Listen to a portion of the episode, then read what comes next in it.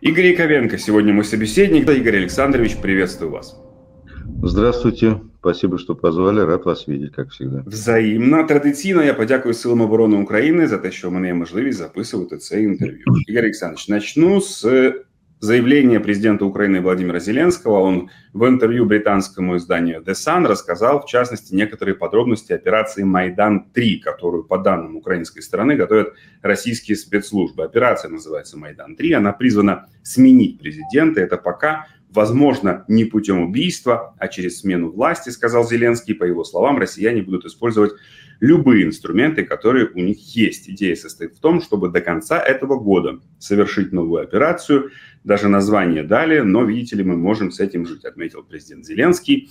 Игорь Александрович, как ну, не первый раз уже Владимир Александрович рассказывает про операцию эту, и до этого Блумбергу он об этом говорил.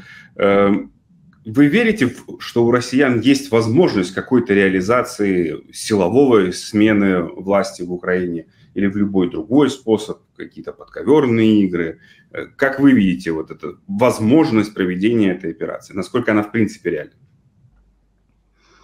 А, вот в том виде, в каком а, она была изложена, вот этот Майдан-3, ну, абсолютно никакой возможности, никакого шанса у России такую операцию провернуть нет. А, значит, э, Организовать э, теракт, убийство президента Украины можно, как и убийство любого человека. Это, это можно сделать. Ну, я не знаю насчет успешности, но, по крайней мере, ничего невозможного в том, чтобы организовать э, какую-то спецоперацию, теракт по убийству э, политика в любой стране, ничего невозможного в этом нет. Владимир а, Игорь Александрович, э, президент Зеленский сказал, 5 или 6 раз было на него покушение предотвращено. Ну да. Ну это, это как бы э, от этого не гарантия, от покушений, э, в том числе и бывают и успешные покушения. Слушайте, президентов Соединенных Штатов Америки убивали. И не раз. Поэтому, несмотря на охрану, несмотря на все. Вот, поэтому э, я думаю, что теоретически никак, э, никто, никто из политиков такого масштаба, как Зеленский, не гарантирован от покушений. Поэтому такая возможность есть. Э, значит, ну, это отдельно, насколько я понимаю, речь идет не об этом сейчас. А вот организовать Майдан из, извне в Украине не может никто. А, в том числе вообще, ну, сегодня же вот день соответствующий, когда а, отмечают, а, сегодня день и первого, и второго Майдана. Вот. И, значит, Майдан – это украинское изобретение. Кстати говоря, ничего похожего ни в одной стране мира нет. Это украинское ноу-хау, которое, так сказать, украинский народ изобрел и периодически вот дважды им пользовался для того, чтобы подкорректировать, э, подкорректировать власть. То есть, э, ну, а, ну, вообще демократии э, всех стран, они друг на друга не похожи. Вот это особенность украинской демократии. Там в Швейцарии есть механизм непосредственно прямой демократии, когда постоянно чуть что референдум проводится, а вот в Украине таким образом компенсируется, ну, скажем так, недостатки, недостатки вот э, украинской демократии, когда ну, совершаются ошибки. Там, ну, вот, ну, избрали, например, Януковича, да, ну вот э, не ждать же до следующих выборов. Вот поэтому взяли, сделали Майдан для того, чтобы подправить, подправить власть. Вот. Но извне... Ну, там, Игорь Александрович, там же дело было даже не в том, не в самом Януковиче, а в том, что он отказался подписать ассоциацию с Евросоюзом. Там, год, нет, год одну... каденции оставался Януковичу. Подпиши он эту ассоциацию, он бы остался на посту. Нет, подождите, одну секундочку, но вы сами себе противоречите. Это же Янукович отказался подписать. Конечно. Это же, это же он отказался подписать. Поэтому я же говорю сейчас о том, что Майдан существует для того, чтобы поправлять власть. Вот. Если власть сама не понимает вообще, что она творит, то или, или власть, она начинает ерундой заниматься на, на выборах, или власть, так сказать, не, не слышит народ. Если власть не слышит народ, то украинская демократия, вот такая вот особенная, она поправляет власть именно таким образом. Вот и все. Поэтому здесь нет противоречия между тем, что я говорю, и тем, что говорите вы. Вот это такой механизм корректировки власти. Вот. Э, но э, в России на это отреагировали, на Майдан отреагировали очень странным образом, заявив о том, что Майдан – это результат, э, это Майдан в Украину занесли американцы. И вот Нуланд с своими печеньками значит, организовала Майдан. Ну, это же, ну, ну, правда, это же все время говорится. Вот. Это вранье. И Майдан не могут в, в Украине организовать ни американцы, никаким образом, печеньками, там, еще чем-то. И Майдан не сможет организовать Путин в Украине. Исключено, просто исключено. Такой, такой, такой опции не существует. Существует другая опция. Она тоже, э, скорее всего, не получится, но она э, более перспективна. Э, помимо, ну, мы сейчас с вами уже, я так понимаю, договорились, что мы не будем обсуждать вероятность каких-то терактов, они всегда есть и всегда существуют, но это другая история. Для этого существуют меры, которые пока в Украине очень успешно работают, это охрана президента и так далее. А вот, значит, существует, безусловно, скоординированный план – Э, подрыва Украины изнутри, не с помощью Майдана. Потому что Майдан – это утопия. Не будет никакого Майдана-3, организованного, э, организованного, э, так сказать, там, из Кремля. На сегодняшний момент Майдан-3, если так угодно выражаться, он на сегодняшний момент воюет на фронте. Вся энергетика Майдана – она на сегодняшний момент воюет на фронте. Путин эту энергетику Майдана 3, он ощущает э, на, э, так сказать, в э, потерях под Авдеевкой. Вот, вот где действует Майдан-3. Ну, а у, то, что действительно делаются попытки, это попытка взорвать Украину изнутри. И здесь мы видим какие-то попытки, в частности, ну, давайте я перечислю только Э, первые несколько, несколько шагов, которые э, Кремль предпринимает для того, чтобы изнутри попытаться взорвать украинское общество. Первое. Это э, постоянные взбросы о том, что значит, существует внутренний глубокий конфликт, раскол между политическим и военным руководством Украины.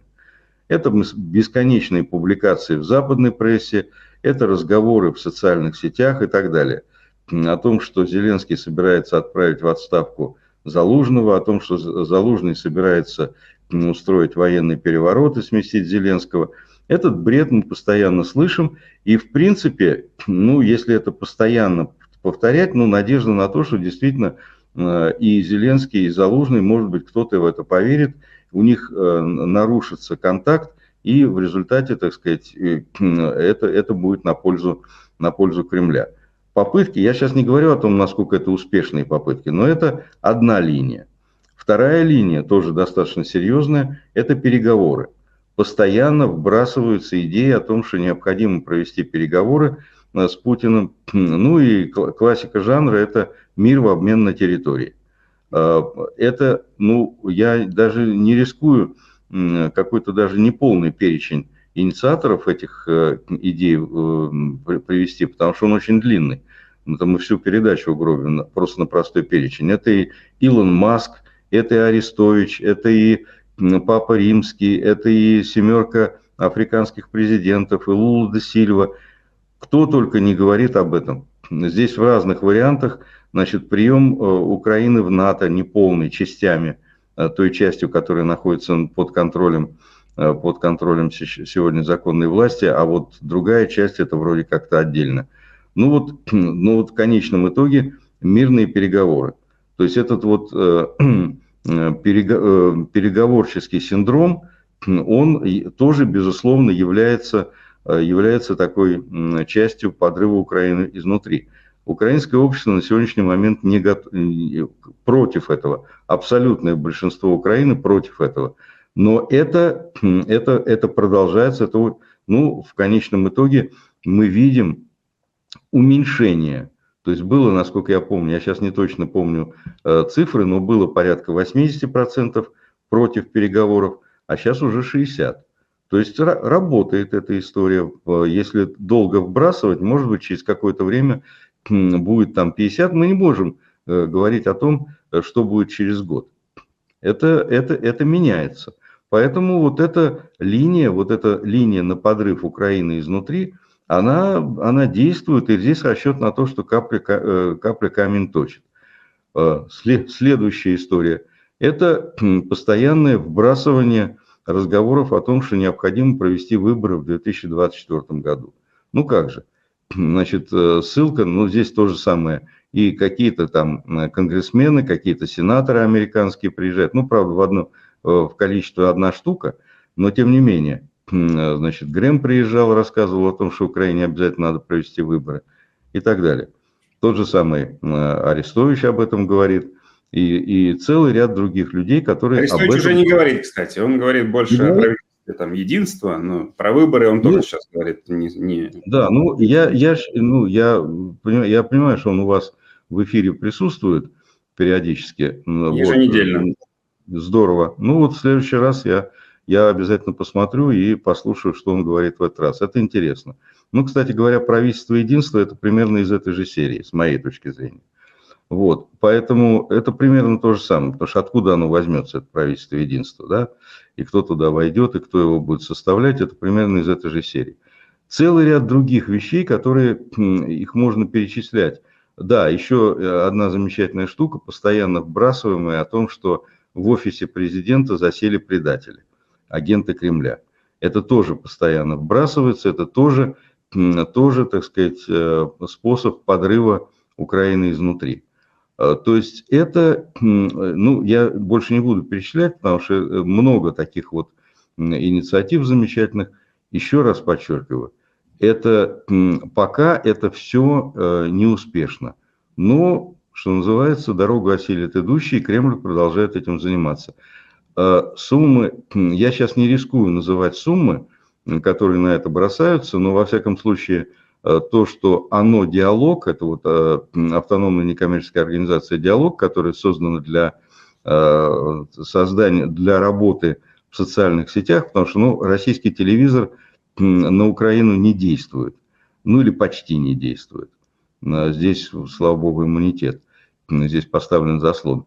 А вот, вот такого вот рода вбросы, а вот вбросы через там глобальные средства массовой информации типа э, э, там The New York Times, э, Washington Post и так далее, BBC и прочее, через которые периодически вбрасываются подобного рода вещи, они работают, они в Украине работают. Так что Майдана 3 не будет, это, это исключено, то есть такого, такой опции просто нет, такого ресурса нет. Э, значит, а уничтожение Украины изнутри путем подрыва единства, подрыва, так сказать, сплоченности изнутри, это работает. Это работает. Оно, оно не работает как, э, э, так сказать, ну, украинское общество не, не, сегодня не поддается. Но, в принципе, вот с помощью такого рода вбросов подтачивать украинское единство – ну, в общем-то, какую-то часть населения это, это охватывает. Это, это, я, я думаю, что в конечном итоге это, конечно, не приведет к тому результату, на который рассчитывает Кремль. Но они, они пытаются, они на это бросают очень большие деньги. Игорь Александрович, э, если говорить о э, устранении э, Путина, как думаете, западные спецслужбы не могут это реализовать или западные политики не видят в этом необходимости или не хотят этого делать по каким-то причинам?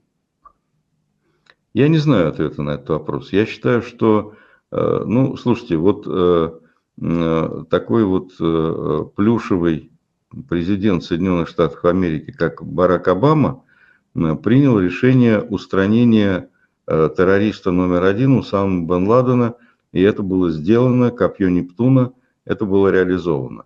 Причем без суда, без следствия, без ничего абсолютно. Просто вопреки всяким каким-то признакам законности и так далее, просто взяли и убили.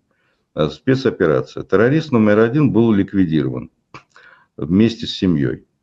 А, значит, Трамп уничтожил вот этого генерала Сулеймани, значит, главы, главу корпуса Стражи Исламской революции, значит, ну, фактически второго, а если говорить о популярности, самого популярного политика Ирана. Тоже это было уничтожено нормально, так сказать, без всяких, без всякого суда, без всякого следствия. Я считаю, что, конечно, уничтожение Путина это было бы ну, самым правильным сегодня, сегодня действием, и это было бы, ну, наверное, наверное, это было бы логично.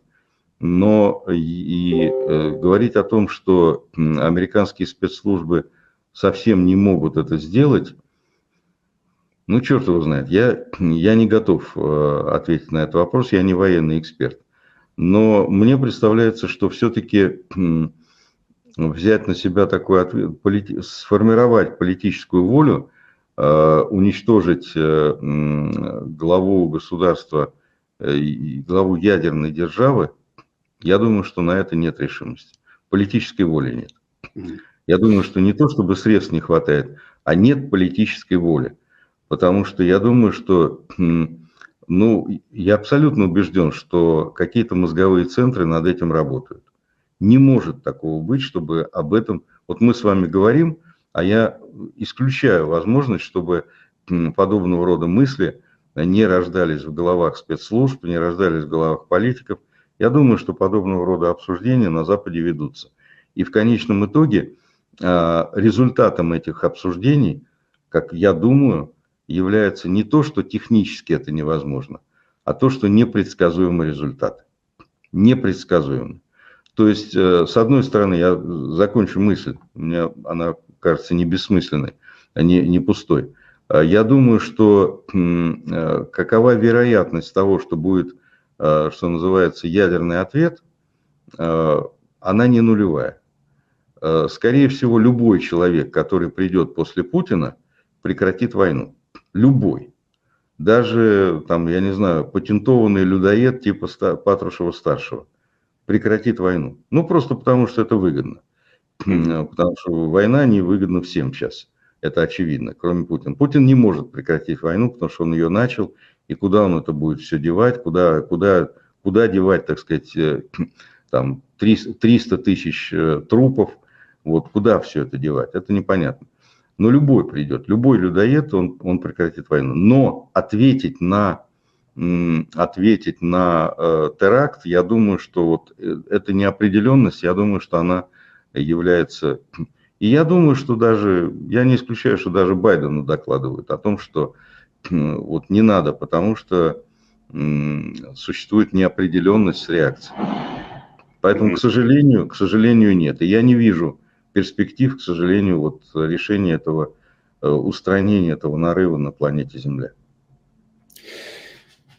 Вчера в Киеве с визитом был Ллойд Остин, глава Пентагона. На пресс-конференции он сказал, что Украину ждет тяжелая изнурительная борьба. А, в таких конфликтах нет волшебной палочки, сказал Остин, отвечая на вопрос, смогут ли поставки истребителей F-16 кардинально изменить ситуацию на поле боя. Игорь Александрович, на ваш взгляд, лукавит Остин, когда говорит, что нет волшебной палочки? А если атакамсов давать не 20, а 1020, и F-16 давать не в 2024 году, а в начале 23 к примеру, Э, может быть такой волшебной палочкой? Или те же томагавки, например, и, и разрешение использовать их по территории Российской Федерации? Может быть такой волшебной палочкой? Э, ну, насчет волшебной палочки, я думаю, что Остин прав. Э, то есть, ну, тут сразу возникает количество этих волшебных палочек, да. Значит, я здесь использую термин, который, который генерал Залужный использовал, это изобретение пороха. Ну, тоже что-то рядом с волшебной палочкой. Да, он говорил о том, что на Украине надо изобрести порох для того, чтобы то есть совершить какой-то вот э, шаг вперед, который сравним с изобретением пороха. Вот. Но я думаю, что насчет волшебной палочки это правильно, потому что ведь проблема в том, что если бы, например, существовал тот вид вооружения, который ну, просто на, ну, на несколько порядков превышал то, что сейчас используется, то да. Ну, условно говоря, если представить себе, что э, там в крестовых походах использовались бы пулеметы, да, mm-hmm. вот это бы было той самой волшебной палочкой, которая изменила бы ситуацию. Сейчас любое оружие, да, оно там третьего, четвертого, пятого поколения, но оно не, э, не создает такого преимущества, которое могло бы решить войну решить проблему войны. Да, Хаймерсы существенно изменили ситуацию. Да, кассетные, кассетные боеприпасы существенно изменили ситуацию, но они, не, они существенно, но не решающим образом. Значит, э, теперь что касается количества. Э, в принципе, да, действительно, количество э, многое могло бы изменить, и в частности, там, там условно говоря, несколько сотен F-16, возможно. Но тут сразу вопрос. Дело в том, что просто железо, которое, я думаю, даже у меня есть сильное подозрение, что даже Остин, э, в общем-то, без, э, а, без, не дожидаясь вот этих вот, значит, э, там 61 миллиарда, которые сейчас, в которые пинг-понгом играют две палаты Конгресса, даже Остин в состоянии был бы что-то здесь сделать, значит, э, потому что у него огромное количество вооружения зависло, которое под списание там и так далее. Я думаю, что даже без денег это можно было бы как-то отгрузить. Но здесь возникает вопрос, во-первых, логистики, э, чисто инженерные, то есть просто вот э, это железо в виде каких-то F-16, э, тут сразу возникает вопрос инфраструктуры, аэродромов, заправки, количество, на сегодняшний момент украинские пилоты проходят обучение. Насколько это все сейчас готово? То есть, ну вот будет, представим себе фантастический вариант, Остин отгружает тысячу F-16. А если, то есть, ну, во-первых, они становятся мишенью, ну, где они будут находиться? Они становятся мишенью для, для российской, э, российских ракет. Их будут пытаться уничтожить. Значит, их надо каким-то образом э, э, укрывать и, и, и защищать, и их надо использовать. Они не могут мертвым грузом где-то на, на складах храниться. На, Конечно, зачем на, они тогда нужны? Да, зачем они нужны? Значит, их надо использовать. Есть у Украины сегодня тысячи пилотов, которые умеют на них летать. Есть инфраструктура, которая готова их обслуживать. Вот у меня на этот вопрос ответа нет. На, на сегодняшний момент э, Украина, украинские пилоты, украинские военные проходят обучение.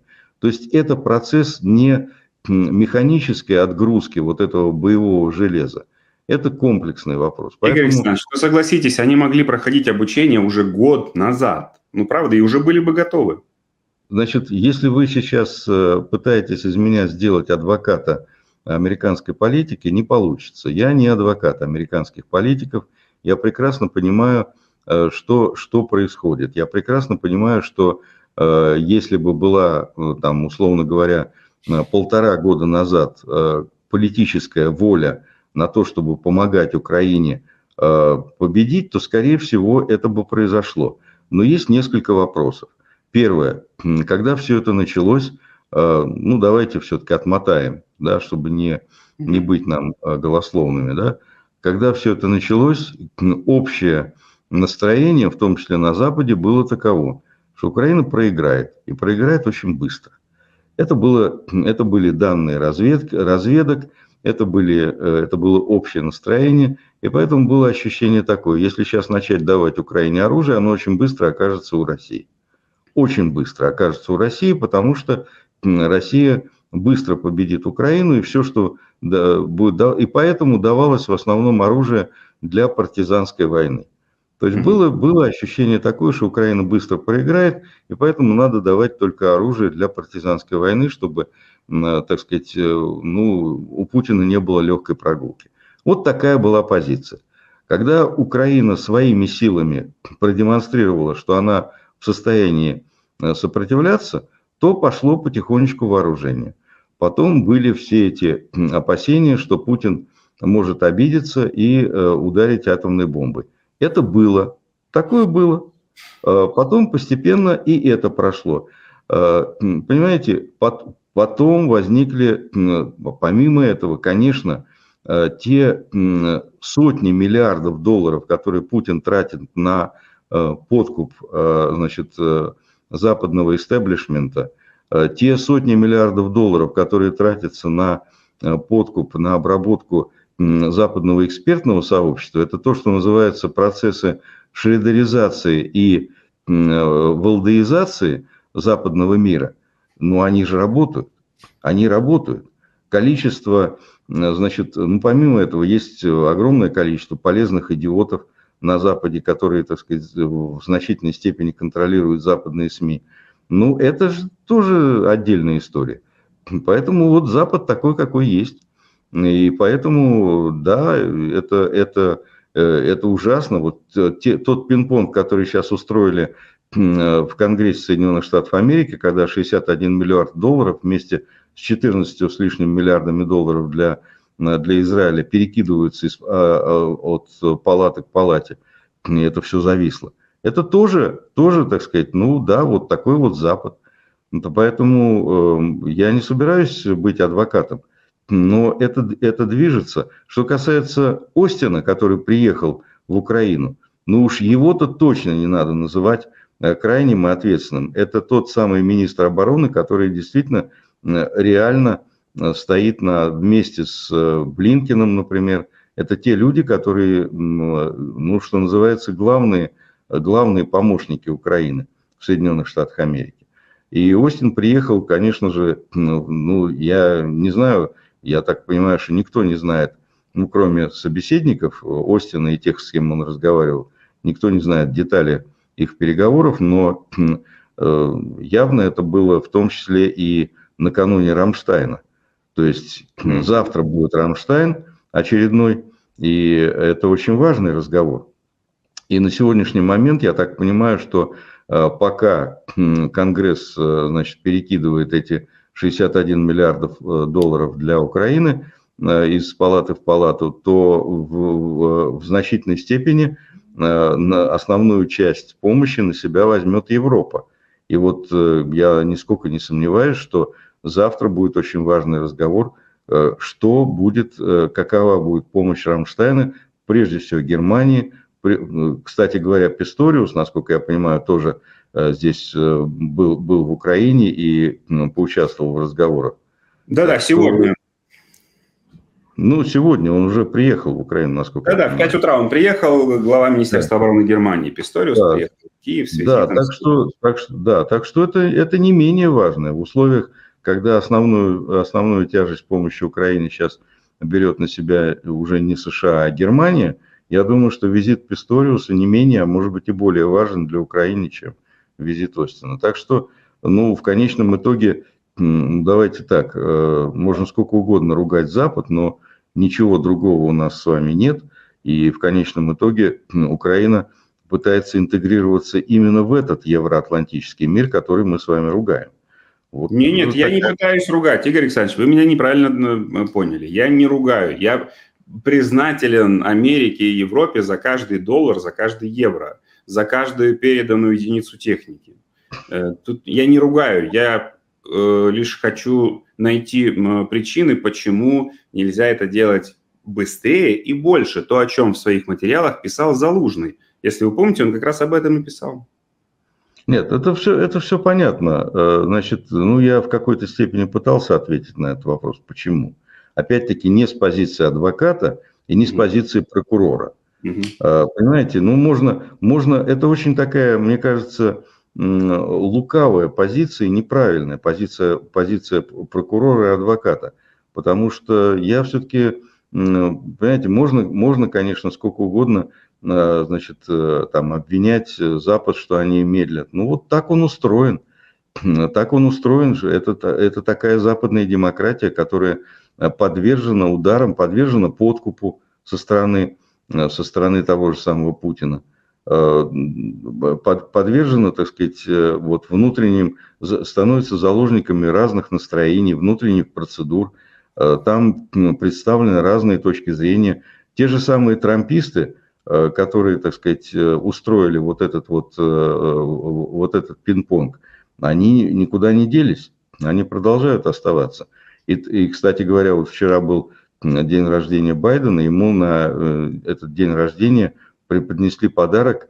Это снижение, рекордное снижение по данным опроса общественного мнения, рекордное снижение его поддержки до 40%, а против него уже 57%. Это, это вот накануне выборов.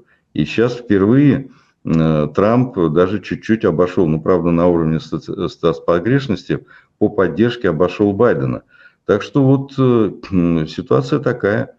Э, ну и последнее, что я в, этой, в этом ряду хочу сказать, это то, что, понимаете, все-таки народы западных стран, они выбирают себе руководство парламента и президента прежде всего для того, чтобы они устраивали хорошую жизнь в этих странах, а не для того, чтобы помогать другим. И поэтому я сейчас говорю э, это по поводу того, что вот медленно помогаем там и так далее. Э, ну и своим собеседникам из России, когда говорят, а как же так, вот почему, почему допустили Путина? Слушайте, они себе выбирают правительство не для того, чтобы, э, значит, наводить порядок в России – или помогать Украине. Они для своей жизни, для того, чтобы обустраивать нормальную жизнь в, в своих странах, выбирают себе э, парламент, э, парламентариев и правительство. Вот поэтому тут вот как-то как -то, как -то вот так. Хорошо, что помогли. Да, вы когда говорите, что вот правительство выбирается для того, чтобы наладить жизнь в своей стране, а не где-то извне, но в России это происходит абсолютно наоборот. Не, а в России, в России совершенно другая история. В России э, вообще э, я хочу вам открыть секрет в отношении России. В России не было ни одного случая, ни одного случая за всю историю, ну, если считать преемственность, там, э, Великое княжество Московское, там, и так далее, вот за всю эту, ну, уже почти тысячелетнюю историю, начиная с, там, с Московского княжества, не было ни одного случая, когда в России люди меняли бы власть. Меняли бы власть. Вы не можете назвать дату, когда в России, ну вот, Советский Союз, постсоветская история, Российская империя, Романовы, э, значит, Моск... Великое княжество Московское и так далее. Вы не можете назвать дату, когда был один правитель, потом произошло какое-то голосование, и стал другой вместо него. А тот, который был, он был отставлен. Вы не сможете назвать такого примера. Были случаи, когда там избирали царей. Да, был, так, были такие случаи. Но случаев, когда, так сказать, менялась власть, не было ни разу. Ни одного. Это просто так, хозяйки на заметку. Поэтому в России никогда не было никаких выборов, а уж теперь тем более. Вот поэтому здесь, э, ну, давайте еще Северную Корею приведем. Не-не, Игорь Александрович, я не про выборы я говорил. Я как раз говорил о том, что вот Путин э, э, декларирует, что надо заботиться там о так называемом народе Донбасса, еще там ком-то, вместо того, чтобы газифицировать Россию. Вместо того, чтобы люди жили, э, он э, тратит деньги на войну в Украине, вместо того, чтобы тратить эти деньги на строительство больниц, дорог а, ну, и университетов. Ну, слушайте, ну так э, что, мы, мы хотим с вами Путина пообсуждать. Нет, я нет, за... я хочу... Давайте, да, с ним все понятно, вы правы, согласен. Чего тут обсуждать? Вы верно подметили, что накануне Рамштайна приехали в Киев и Остин, и Писториус, министр обороны США и Германии. И на ваш взгляд, это хороший сигнал? Это такой сигнал, что вот Запад, э, Европа и Америка поддерживают Украину? Или вот может быть э, какой-то сигнал, что приехали на ухо шепнуть перед официальной встречей, сказать, что вот не все так э, здорово, как мы хотели бы, э, Владимир Александрович. Нет, ну я думаю, что э, приехали обсудить. И здесь, ну, опять-таки, вторгаться, говорить о том, чего я не знаю, никто не знает содержание этих разговоров. И никто не залезал в головы. Это, так сказать, у нас тут, опять-таки, в России есть такие специалисты, которые делают вид, что они умеют проникать в мысли западных политиков и читать там. Вот, это такие есть специальные обученные люди, которые по этому поводу постоянно говорят. Вот, я такими, да, таким дарованием не обладаю, поэтому могу только сказать, что э, то, что мы видим. А видим мы следующее. Э, приехали люди, которые приехали поддержать. Это совершенно очевидно. И Писториус, и Остин – это люди, которые приехали поддержать, это люди, которые хотят поддержать и которые поддерживают. Э, теперь, что касается э, конкретного, конкретных действий. Ну, завтра увидим. Завтра увидим. То есть, на самом деле, я думаю, что результаты Рамштайна, в отличие от результатов переговоров Остина и Писториуса, потому что это визиты, которые проводятся не, ну, скажем, переговоры не являются публичными, там, насколько я понимаю, никаких совместных заявлений не, не может быть. Э, это, это рабочий визит в другом формате. А результаты Рамштайна, я думаю, что будут нам известны. Так что я, я, ну, я абсолютно убежден в том, что э, с учетом того, что вот зависли эти, э, зависла американская помощь, я абсолютно убежден, что европейская помощь будет больше, чем раньше. Насколько? Насколько она сможет компенсировать вот это, это так сказать, ну, такую вот яму, в которой сейчас в целом западная помощь попала в связи с этой злосчастной, так сказать, э, заминкой в Конгрессе? Ну, сказать трудно. Я думаю, что вот из того, что мы слышим, в общем-то, практически можно, можно считать, что э, европейская помощь в состоянии компенсировать вот этот провал американской помощи. Пока, по крайней мере, ну, по, по цифрам мы э, слышим что-то подобное что там где-то на, на уровне тех же самых сумм и объемов вооружения будут выданы э, европейские, ну, прежде всего, немецкие, немецкое оружие, немецкие, немецкая финансовая помощь. Уважаемые зрители, я вас попрошу прямо сейчас подписаться на YouTube-канал Игоря Яковенко. Сделайте это прямо, э, прямо зараз, прямо сейчас. И, Игорь Александрович, я вас благодарю. Спасибо большое. Спасибо. Э, желаю успехов вам, вашему каналу. Ну и еще раз поздравляю, поздравляю с этим замечательным днем, который сегодня отмечает Украина. Благодарю вас. Спасибо большое. Всем, кто в комментариях пишет «Слава Украине!» Героям слава. Дякую. Україна обов'язково переможе. До побачення.